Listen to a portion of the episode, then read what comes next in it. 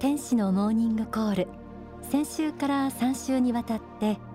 正義を導く方程式と題してお送りしています。オリンピックが幕を閉じパラリンピックへと舞台が移る週末です。お国も文化も違う選手たちが共通のルールにのっとって競技を行う姿の中にもフェアネス公平公正という名の正しさがあります。何が正しくて何が間違っているのか。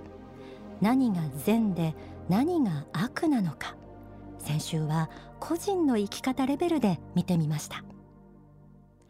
幸不幸は各人の心が決めるものであり正義も人それぞれ。ただこの世とあの世を貫く法則として因果の理法というものがあり良き種をまけば良き実りが悪い種をまけば悪い実りがあるということ。これは地上では見えにくいけれどあの世においては善悪が明確にあるということもお伝えしました。なぜならあの世では心の在り方に応じて天国地獄という世界に分かれているから。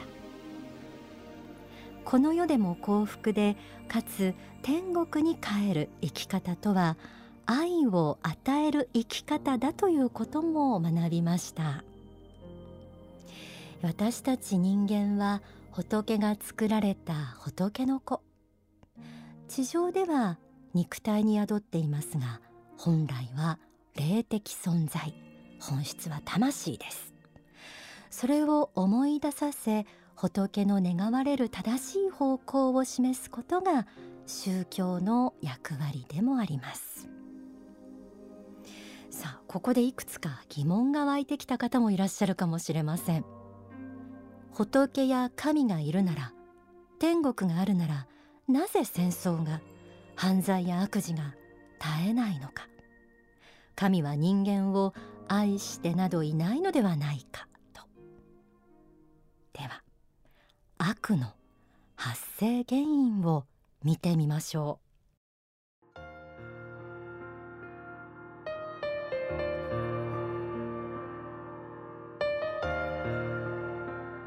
魂は自分の意志によって自由自在に自分を作り変えていく性質が与えられています。つまりどのような思いを持った意識体であるかを自分自身で決定できるということです。それでは悪を働いたり悪を思ったり堕落したりすることも魂の性質なのでしょうか。地獄に落ちたり地獄を作ったりすることも魂の創造性によるものなのでしょうか。しかりしかりいないなというのが答えです。なぜしかりなのか。つまり魂には創造の自由が与えられており自由が自由であるゆえんは規制がないことと妨げるものがないということだからです。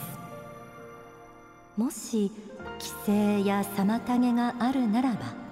それは自由ではなく不自由となります。一方なぜ否かについては魂そのものの本来目的は悪を働いたり地獄を作ったりするようにはできていないからです。悪とは魂そのものの中に潜む性質ではありません。悪とはお互いの魂の自由と自由が相克するところに生まれた歪みであり歪みなのです。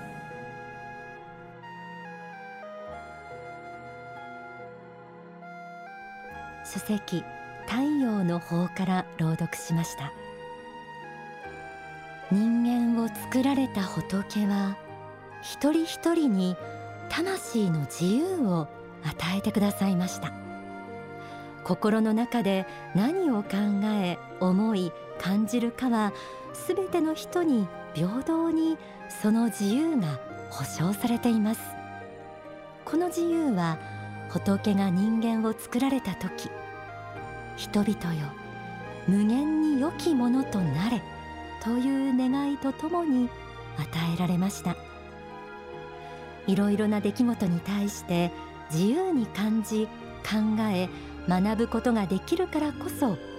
一人一人かけがえのない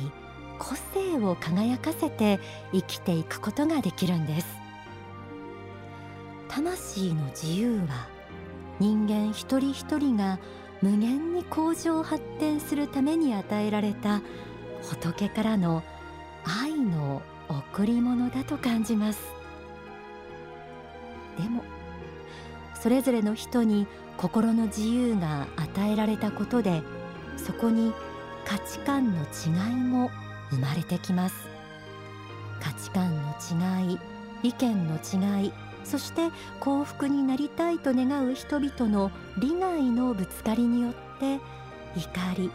憎しみ恨みといった悪しき心そして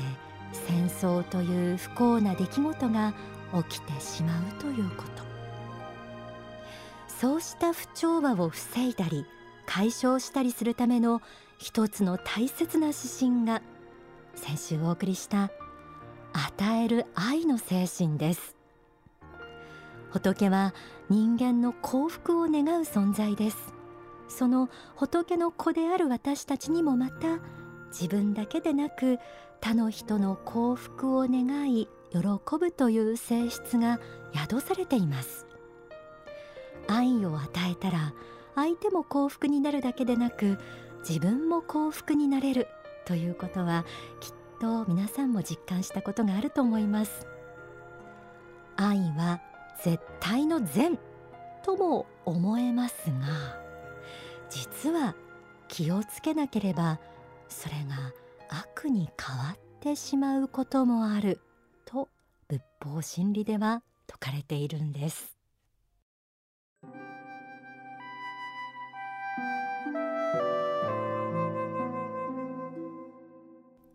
というものは単なる同情とは違うのだ。また愛というものは悪を増長させることではないのだ。ということです。与える愛の実践に知恵が足りないと失敗することもあります。人を甘やかして堕落させたり悪いことをしている人を褒めてそれを助長したりすることもたまにあるのでそういう局面が出てきたら知恵を使わなければいけません。知恵を持って与えるとは相手の性格や能力過去の生き方などを十分に理解した上で相手が真に幸福になり成功する方向へと導きの愛を与えるということです。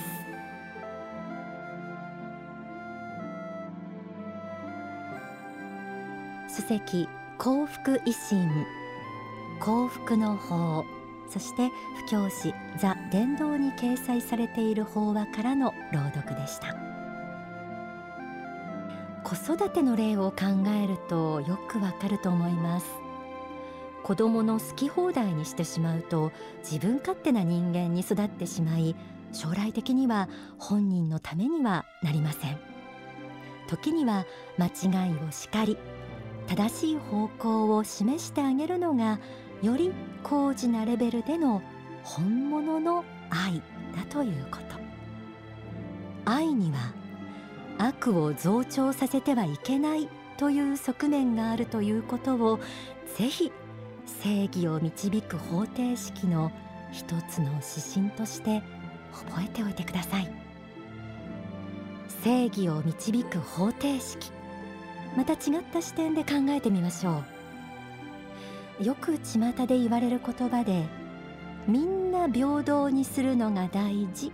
というのがありますよね。愛と同じように平等というものも無条件で良いもの善であると考えてしまいがちですがこの問題についても外してはならない大切な考え方があるようです。発展思考正義の法悟りの原理を紐解いてみましょう。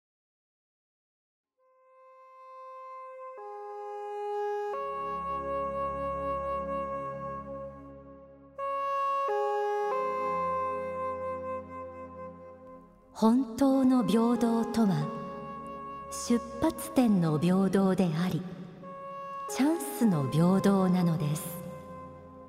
それをもし結果の平等としたならば大変なことになります。結果の平等ではいくら努力しても報われません。怠けていても結果が同じなら怠けている人は嬉しいでしょうがそれでは努力する人がいなくなります。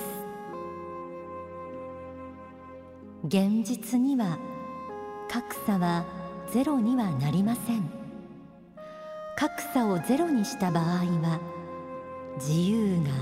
完全に死ぬのでゼロにはならないわけです。あるものは努力しあるものは努力しない。あるものは前進しあるものは後退していく。これを同じく扱うことでもって本当の正義が実現されるわけではないということを知らねばならないのです。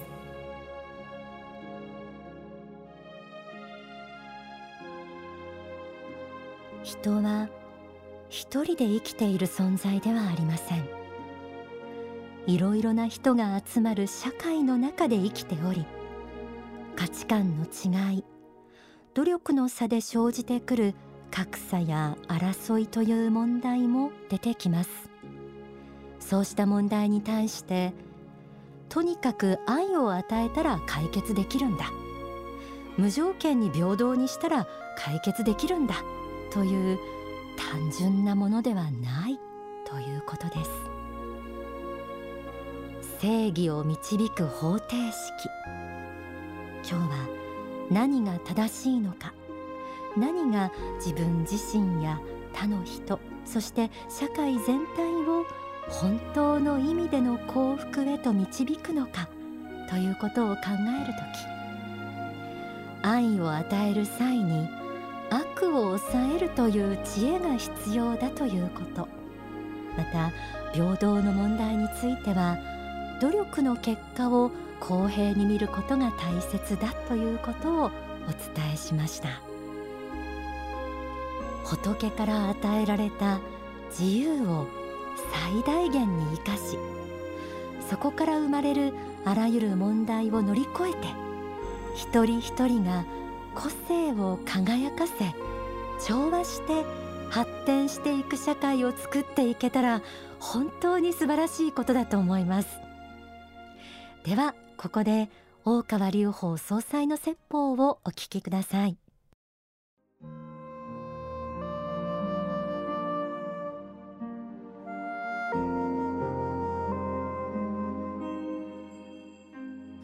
人間には選択の自由があります。選択の自由があるということが豊かさです。それを私は否定しない。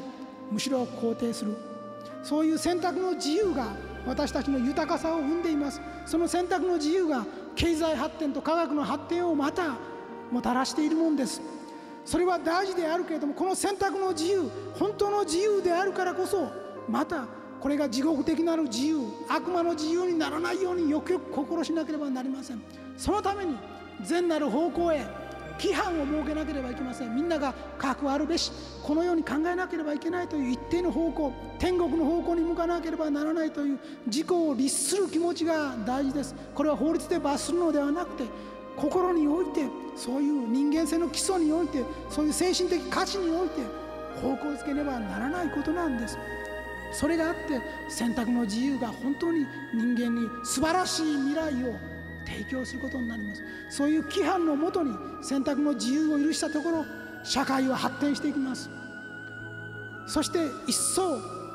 優れたる科学技術もまた生み出すことができます。そしてもう一つは人々の心には創造の自由というものが与えられているということです。人間は神に似せられて作られたと言われているけれどもその通り人間は思いにおいて行動においていろんなものを新しく作っていくことができる。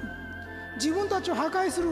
原爆のような兵器さえ作ることができる。地球をも破壊できるようなものさえ作っている。この創造の自由がいかなる方向に向いていくかこれも大事なことであります。自由というのは真なる幸福を私たちに与えてくれるものです。ですから私たちは自由というものを手放すわけにはいきません。自由というものを手放すことはできないがゆえにまた責任というものをしっかりと自覚して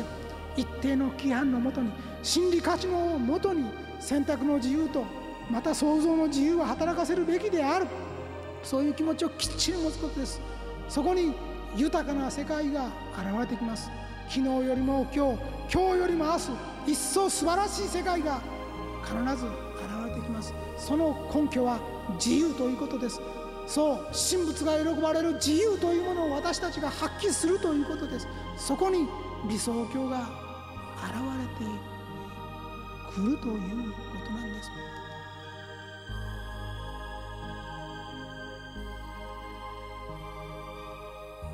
お聞きいただいた説法は理想国家日本の条件に収められています。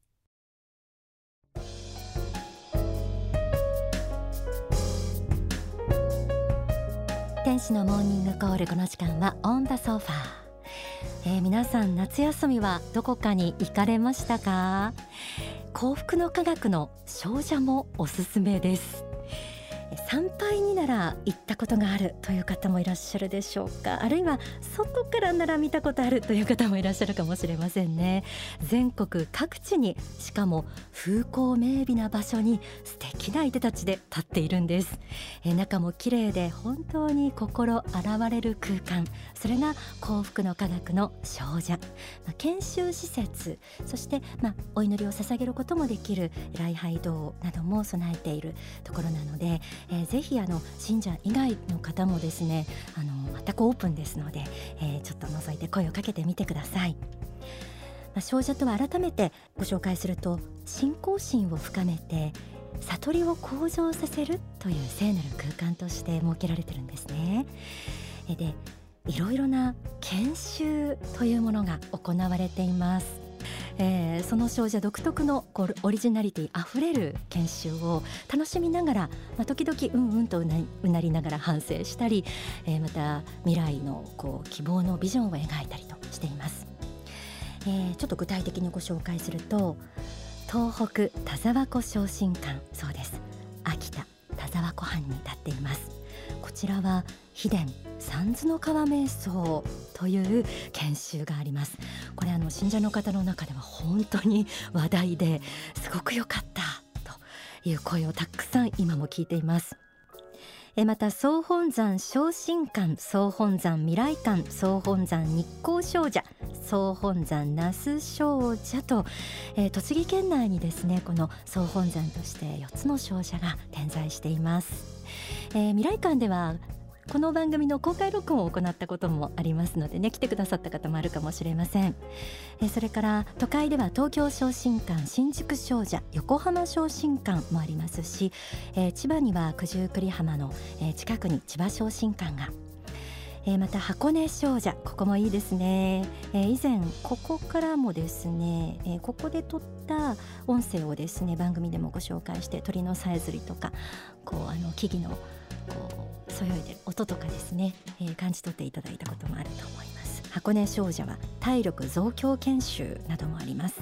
北陸昇進館も石川県にあります。名古屋にもできました。名古屋昇進館。そして大阪にもあります。大阪昇進館琵琶湖昇進館沖縄昇進館。たくささんの少女昇進館という名の少女もありますのでぜひお近くにお住まいの方あるいは出かける先にありそうだなという方はチェックしてみてください。